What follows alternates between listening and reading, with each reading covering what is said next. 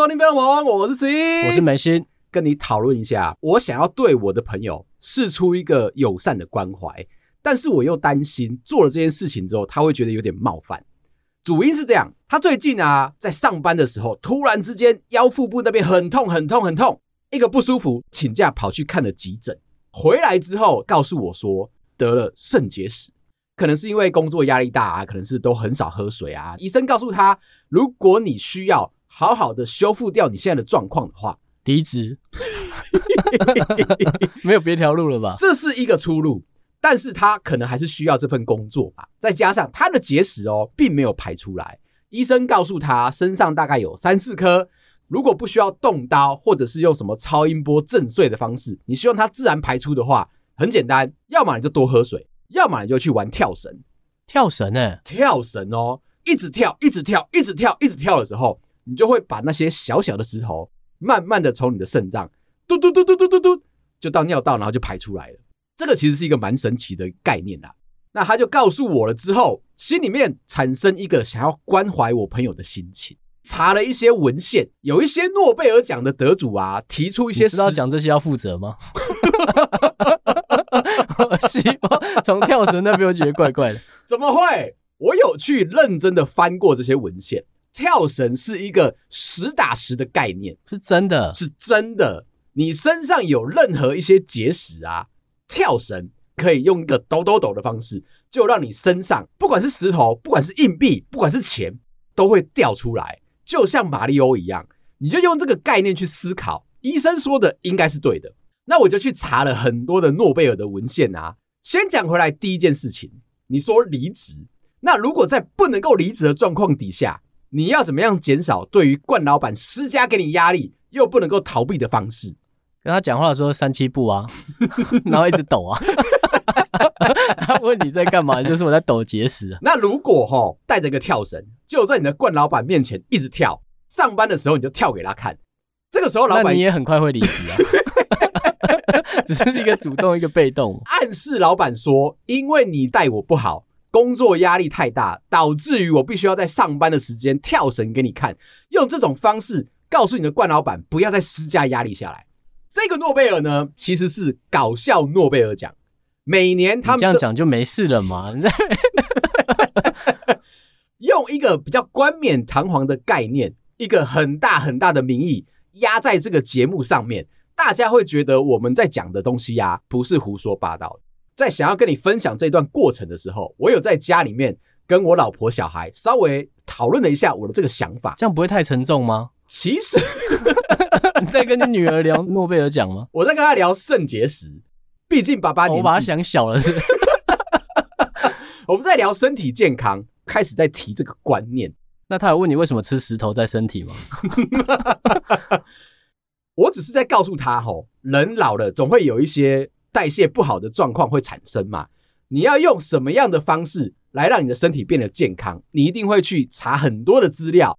只是后来呢，我查出来大部分的东西都是从搞笑诺贝尔出来，而且是非常有证据的方式跟你介绍这件事情，你要怎么样避免？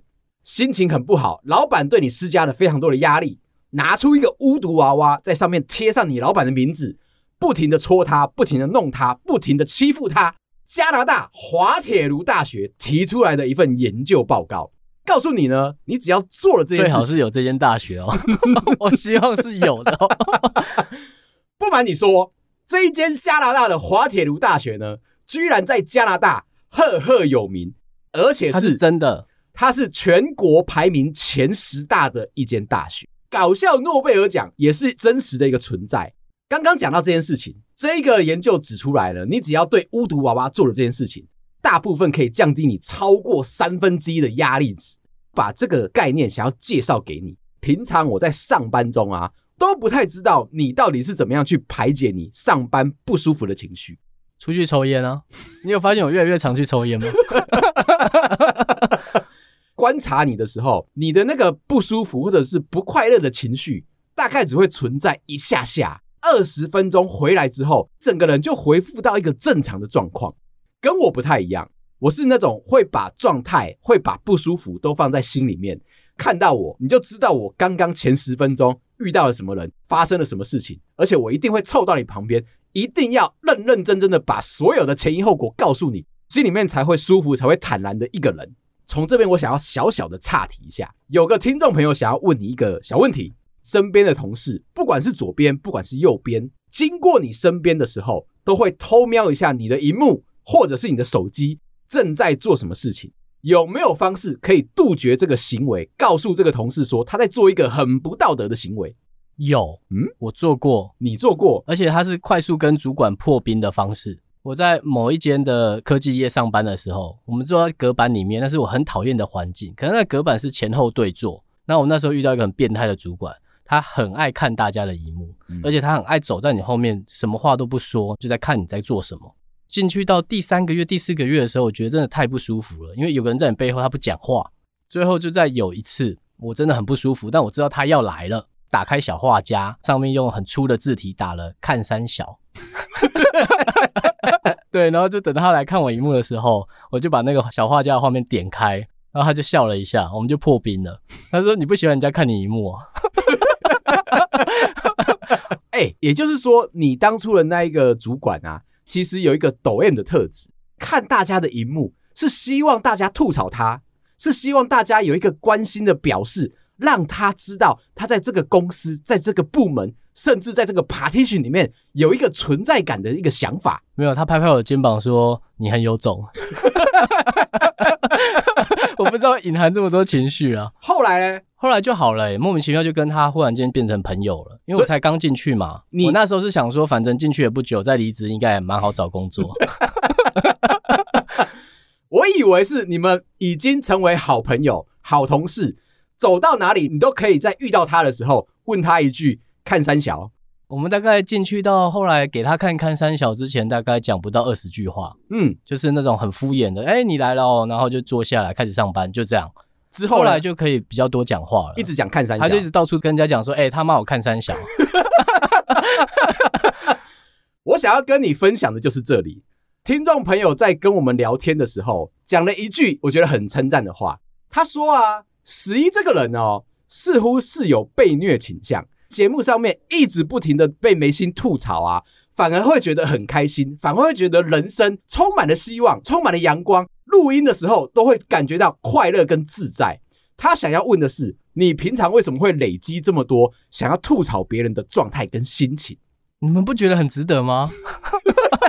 是不是有很多地方我没吐槽，你们都觉得很奇怪？现在正是大家会养成一个习惯，十一讲了两三句话，眉心还没有吐槽下去的话。那就是我在发呆的时候，这也是一种吐槽吧。我呢，帮听众朋友想到了刚刚那个解决方式，跟你的有一点点类似，但是温和多了。不是开小画家，买一个海报，一个人形的海报，或者是你有看过悬赏海报吗？上面写着 “We want you” 的这种类型哦。哦，这不是在真人的影片吗？就是这样子。心理学上面有提过一个实验。公司里面的茶水间，我是不是掉到什么陷阱里面啊？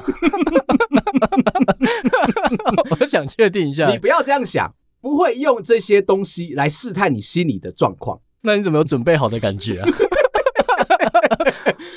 茶水间里面呢，有一个良心的咖啡机，上面就写着说，只要是员工可以随意的使用，你要不要投钱，端看你的良心。建议一杯咖啡十块钱台币就好了。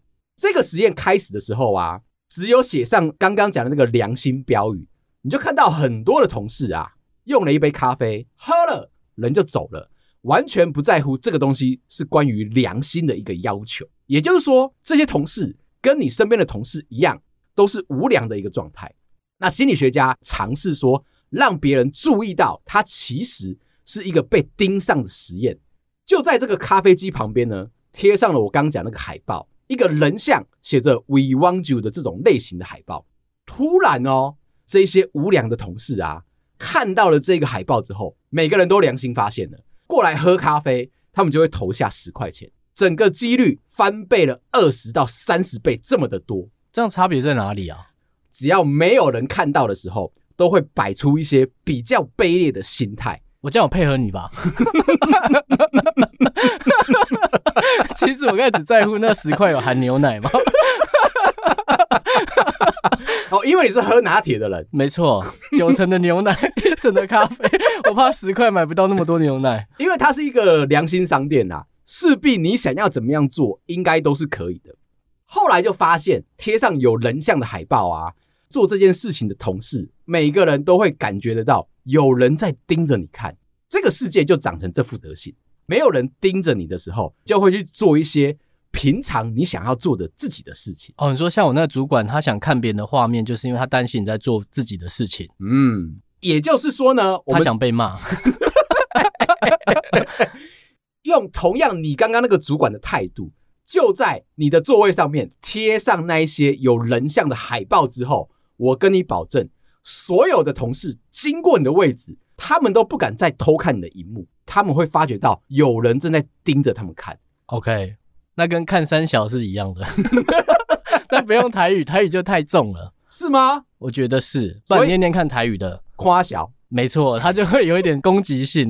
但看三小有点俏皮啊，哪里？你可以在后面打一个爱心啊。连带的这件事情，我就要继续跟你讨论一下。最近我在 PTT 上面有看到大家在讨论一个话题，哎，这边我们要先讲一下，嗯，就是帮我们画图的人叫波嘛，嗯。不过这一段不要用哦，前面比较多脏话，不要拿来就做成动画。好，PTT 上面最近在讨论一件事情是：上班的时候如果被干飞，应该做什么样的心理调整？这个东西其实是一个很大的议题，每个人面对被干飞的心情，怎么样去调试都不太一样。我在上面截录了一个人的说法，他说：上班其实就是演员的一个象征。你来上班就是一个很棒的演员，拿到好剧本之后，你就应该要好好的演。今天你是一个小咖，叫你站在那边被骂，做你该做的事情，你就把自己当成是一个演员。下了戏之后啊，该陪家人去陪家人，做自己的事情，该做自己的事情，不要把任何剧本上面的东西入戏放到心里面，觉得自己好像还在那个经过当中，你的心情就会平复下来。每天看到有薪水进来，每天看到家庭和乐。这个就是你上班当一个演员最好的一个成果。你的意思是演一个被骂的人这样？而且你要很多人演不好哦。我要提醒一下，可能有些听众也演不好，很爱反驳。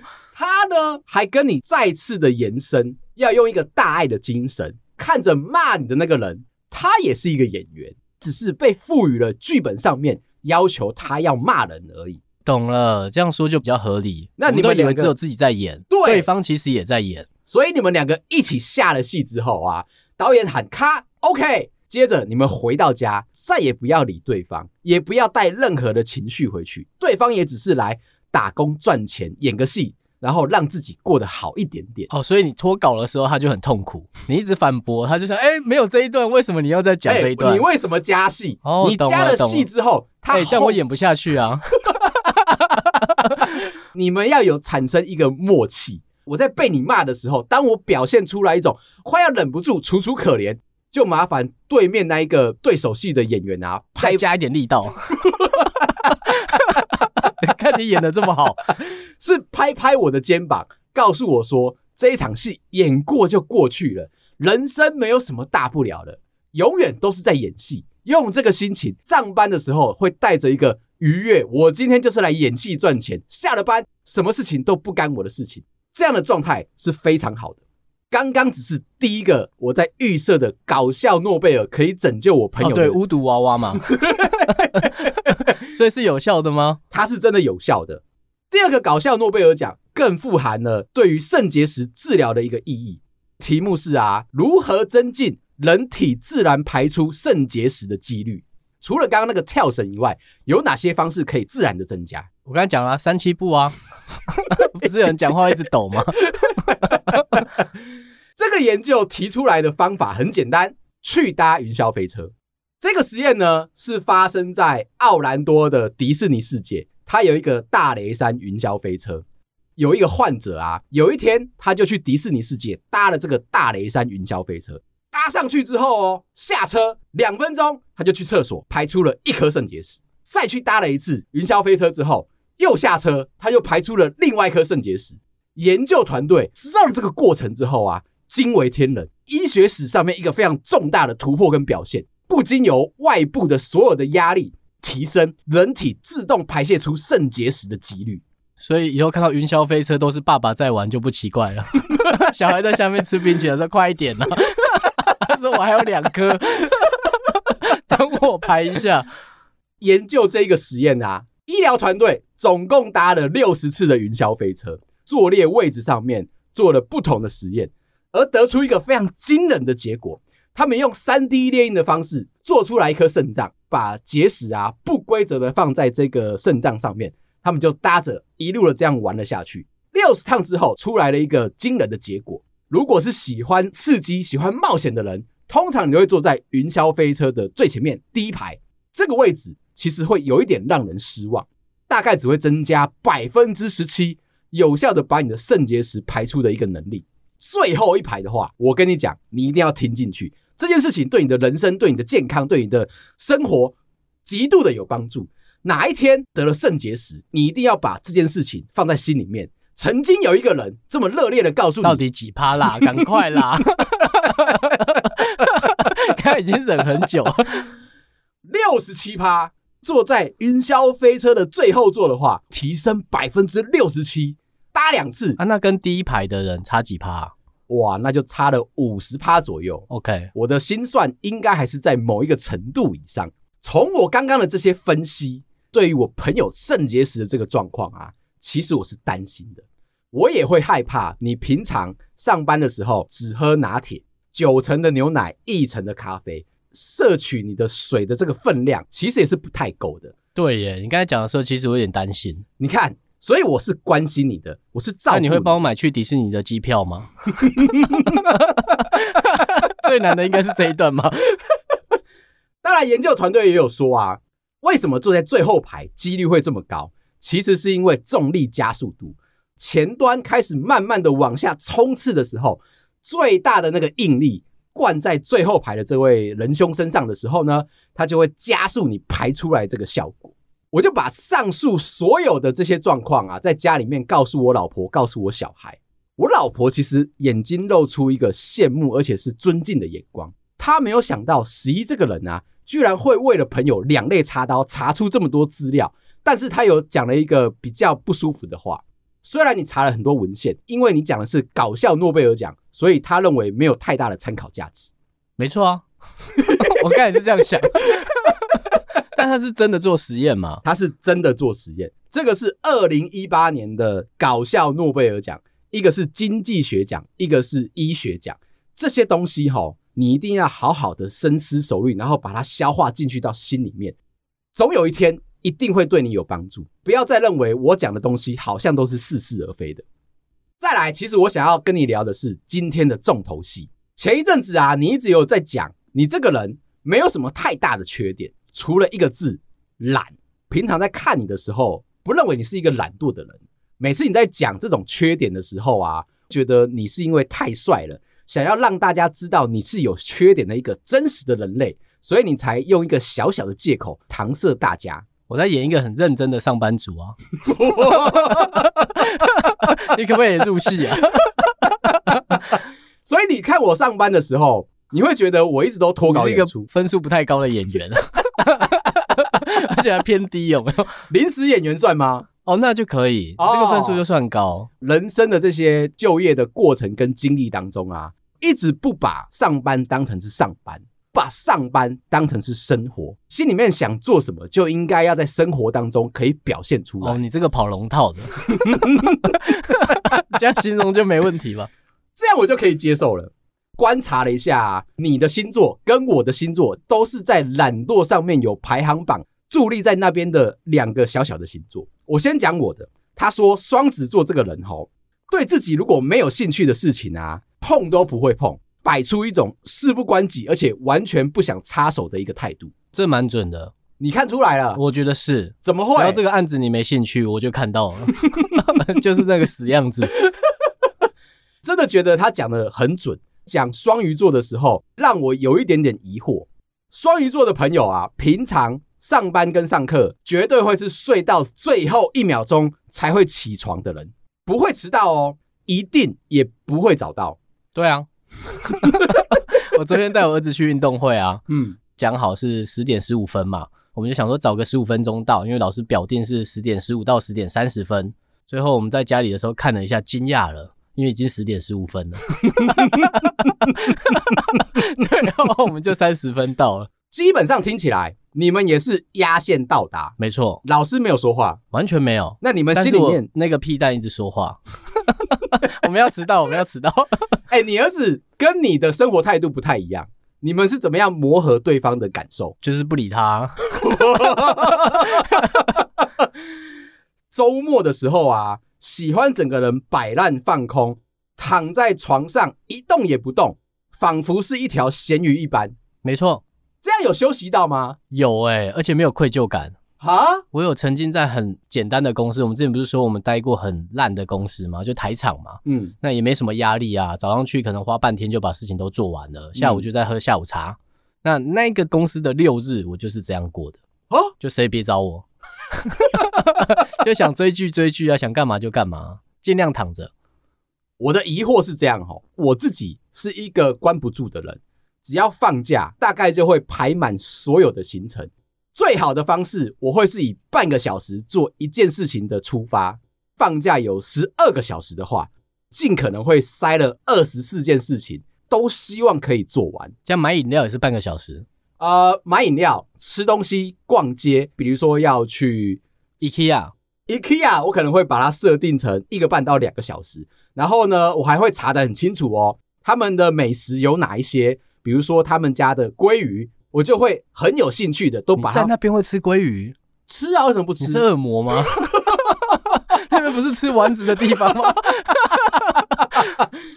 我只能跟你说哈，探索一个地方，别人不吃的东西，我就去尝试一下。对待人生跟对待放假一种快乐的心情，努力的把所有的时间都排满，然后所有的行程都排满，才会觉得那一个假日过的是。有效率，而且是积极、是快乐的。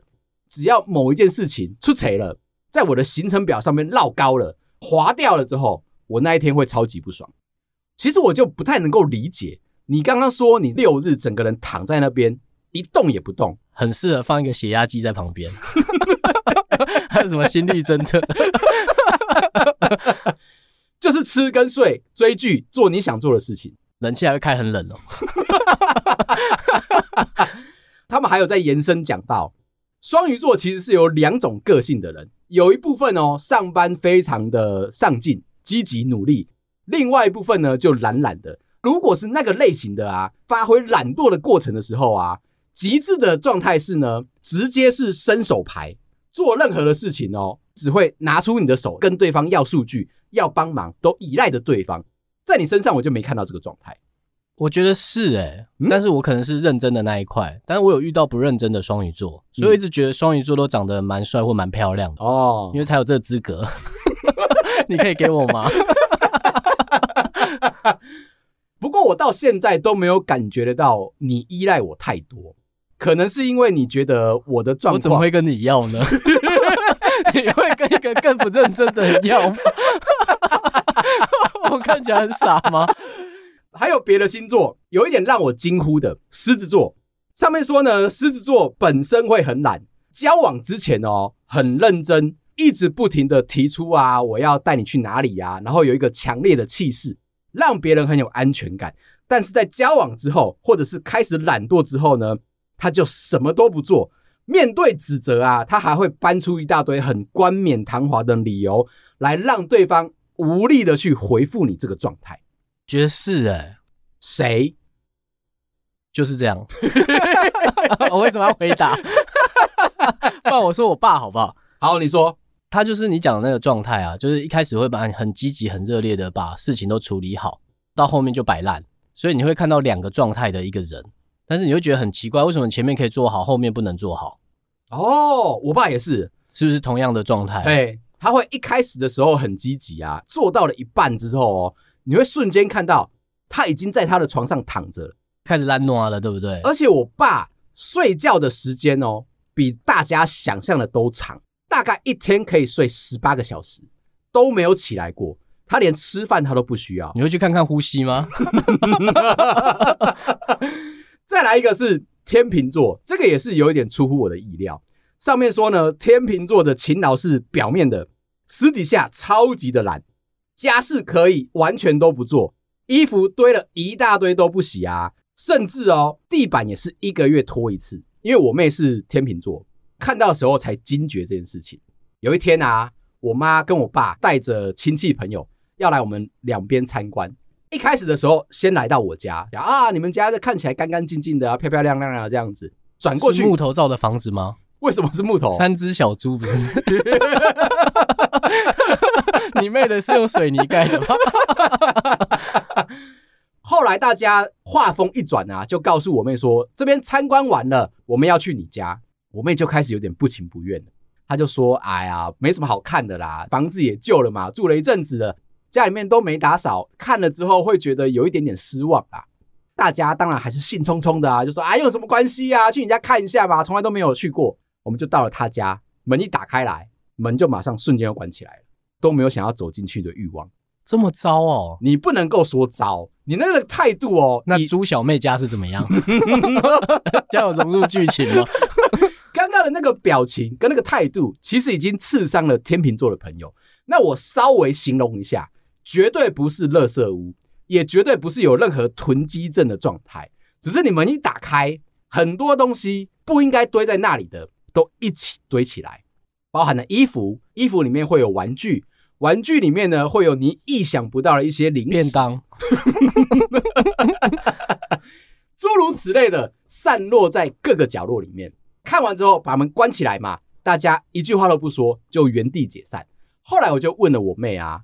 你最近状况还好吗？觉得她有可能是心情不好，或者是被抢劫之类的，怎么会把自己家里面弄成这个样子？她才告诉我说，没有，我就是这么懒惰的一个人。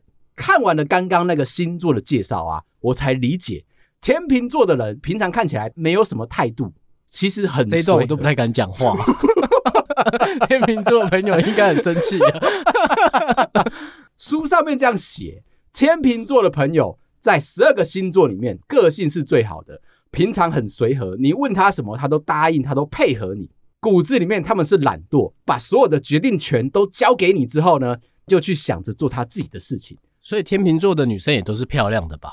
怎么说？不然他另外一半的容忍度怎么办？哦，那你这样子就安慰到我妹。我妹讲到这边了，我一直怕讲的太严肃。接着我们就一定要来讨论一下，你有没有做过人生当中最懒惰的事情？就大概就是那样啊，就连出差的假日我都是烂在那边，躺在那边。前一天晚上还都买好所有的必须要的干粮，然后就那一天我就是耍废都不动。你让我想到的那个场景啊，似乎是最近美国龙卷风开始肆虐的时候，大家都外面都是丧尸吗？同事会一直来敲你的门说：“哎、欸，要不要出去？要不要出去？” 我都假装不在。还有人说，我感觉到你里面有冷气啊！我有做过类似的事情。有一个春节啊，大概放了七天，我心里面很懒，不想要跟家人出门。他们呢，就自己各过各的，就全部都跑出去了。那七天有我自己的人生生活。双子座的朋友，如果今天有放假，他很想出门的话，他会把行程塞满。但是那一次的我啊，特别特别的懒惰，做了一件惊天动地的大事。有一部美剧。叫做《追爱总动员》，总共有九季，两百零八集。我呢，一集一集的一直这样看，睡醒看，睡觉的时候也让它播。七天之内把所有的剧都看完了。当下其实我很后悔，觉得我的人生怎么这么的糟糕，躺在那边一动也不动。可是你看完剧了啊，我看完剧了，对我的人生造成了一个莫大的恩赐啊！经过了那七天之后啊，我的音听跟我的英文能力啊。瞬间飙到一个可以跟外国人对话厉害的一个水准，那个时候我就知道人生不应该对自己这么的残忍。像你这样子，像我这样子烂在那边，也会是有一些。可是我在追海贼王，我在追火影忍者，你现在给我讲这个，我无意要比拼的意思，我只在说你总是会得到一点什么，在你好好休息，哦、我，会我会得到很好的同事、欸，因为像有些同事就来敲门，然后说：“美心哥吃饭哦。”我如果受不了，我就跟他说：“哎，我今天不想出去，我就想吃个泡面，吃个饼干就好。”然后他就会问我说：“美心哥，那你想吃什么？我去帮你买。”这样就得到一个好同事啊。原来你的定义这样就是好同事。是啊，因为你不想出去，他不会为难你，然后还要帮你买东西回来。嗯，那你就可以随便点餐，他就去市区帮你买回来，这不是很棒吗？还会给小费，就是怕他要找钱麻烦喔。但是我点的东西都比较麻烦，怎么说？因为我可能就会点排餐啊，点什么，他就会帮我找给我。可是人在国外，交通距离可能都要来回个，他自己会想办法。他是成年人了，我想要一个石锅拌饭，他就会买回来。再讲一个例子，大学的时候，我是骑着摩托车去上学的，距离我家大概四五十分钟的车程。确定要去上学的话，我一定都是把全身啊、装备啊、该带的书啊、什么东西都准备好。信心满满的就觉得说，我今天到了学校，要带着丰厚的知识回到家里面，让自己成为一个上进的好学生。停好了车，到了教学大楼，那一堂课刚好是在五楼的教室，按下了电梯。诶，奇怪，怎么没反应？按了两三下，才知道这台电梯坏掉了。平常的我会很认真的直接走楼梯到了上面去，但是那一天我发懒，整个人转头就回到家了。你猜猜看，为什么我那一天并不想要上学？我不是很想猜啊，你就想回家嘛。可是你都骑四五十分钟了，欸，对，那一个懒惰造成的现象是啊，我宁可直接回家，我也不愿意忘记我是主持人了。后面想到，赶快再问你一个。你仿佛不想要听到我以前的那些人生的故事。对，因为一般的时候我不是主持人。他就不想上课，就不要去吗？你是这种类型的人，我是哎、欸，真的。但是如果你刚刚那个场景，我一定想办法进到教室。为什么？因为我的同学一定会少到很多人啊。那这时候老师就给我的印象分数会比较高啊，是不是这样就得高分呢、啊？我那一天直接用一堂课干掉你一学期，那你就是其中一个被干掉了。为什么那一天转头就走，离开了这间学校？原因就是因为那一堂课。所有的同学都是男生。如果我今天兴冲冲的走楼梯冲上去五楼，打开门发现里面全部都是男生，而且都是汗臭味吧？这个是你最不想要遇到的状况。顺着你刚刚讲的这个脉络来说啊，其实懒惰的人一定是非常的有好处。其实如果你是懒惰的人的话，你是一个高智商的人，有一些特点非常符合你的状态。除了懒惰以外，再来就是孤独。另外啊，因为聪明啊，平常认识的人没有那么聪明，很难聊。另外啊，就是晚睡，舍不得睡觉。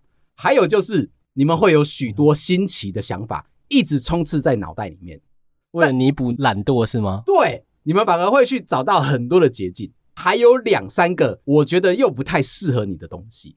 他有说啊，高智商的人除了刚刚那些优点以外啊，在心里面是容易相信别人的，很容易担忧，然后又很容易有焦虑状态的人。这个在你身上我也没看出来。我觉得放轻松就没事了，多轻松，反正同事会去买来给你吃啊，就比谁比较狠就好了。你就把所有的东西都相信对方一定会帮你做到。先聊到这，如果你喜欢我们的话，麻烦到各大收听平台帮我们五星点赞、订阅、留言、加分享。有空也可以来 IG 跟我们一起讨论聊天，感谢你，拜拜，拜了。